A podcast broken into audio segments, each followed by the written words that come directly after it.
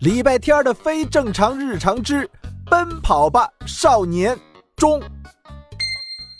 礼拜天又惹事了，这回还是他惹不起的一群文物老宝贝，不能打，不能骂，还得防着他们太激动了从展示架上跳下来。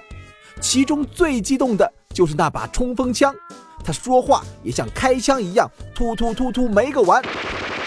小娃，我早就想跟你们现在的小娃说道说道了。你们这些小娃是怎么回事？每次来了都嫌弃我们，嫌弃我们长得丑、生了锈，还说我没有你们游戏里的冲锋枪帅气。游戏是什么？那里面的冲锋枪上过战场吗？杀过敌人吗？我不好看怎么了？不好看，我也没放走过一个敌人。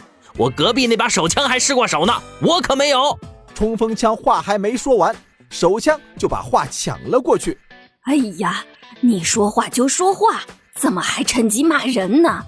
我是失过手。那是因为我们总司令当时眼睛被血糊住了，看不清，瞄不准。离礼拜天最近的大刀不乐意了，眼睛被血糊住怎么了？我家主人两只手受了伤，握不住刀了，他就用嘴巴叼着我，还能杀敌。文物们你一句我一句，七嘴八舌的为自己的主人争论起来。礼拜天伸长脖子看了看。发现前面的李小七已经转弯进了下一个展厅，正在他想着要不要追上去的时候，一个细若蚊虫的声音传来。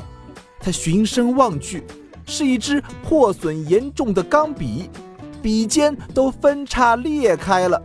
小王儿，小王儿，你过来！礼拜天儿犹豫了一会儿，还是走了过去。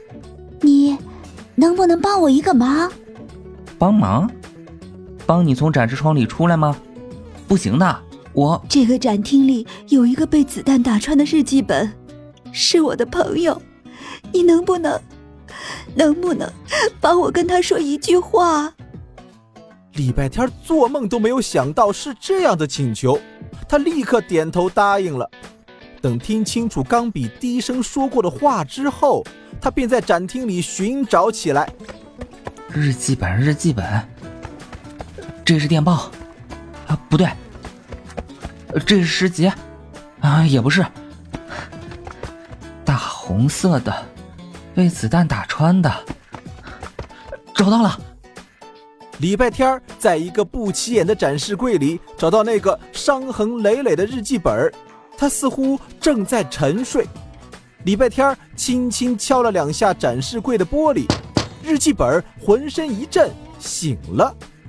有一支钢笔，说是你的朋友，他他让我跟你说一句话。啊，钢笔，他还好吗？他好不好？听到这句话，礼拜天愣了一下，因为他让我带给你的就是这句话。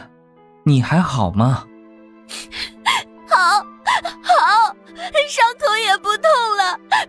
睡得很好，也不用担心被炮弹炸飞了。礼拜天的手指停留在日记本上方的玻璃上，心里也泛起了一丝丝难过。我会帮你把这句话告诉他的。哎，等会儿，小娃儿，我们也有话，请帮我找一个军用水壶。你见过一把大刀吗？那是我的兄弟。好像一滴水落入了油锅，安静的纪念馆顿时炸开了锅。当然，这些声音只有礼拜天能听见。文物们都急切的需要他的帮助。礼拜天看看这几乎有两个足球场那么大的展厅，心里想拒绝，大脑却热血上头，快了一步，答应了。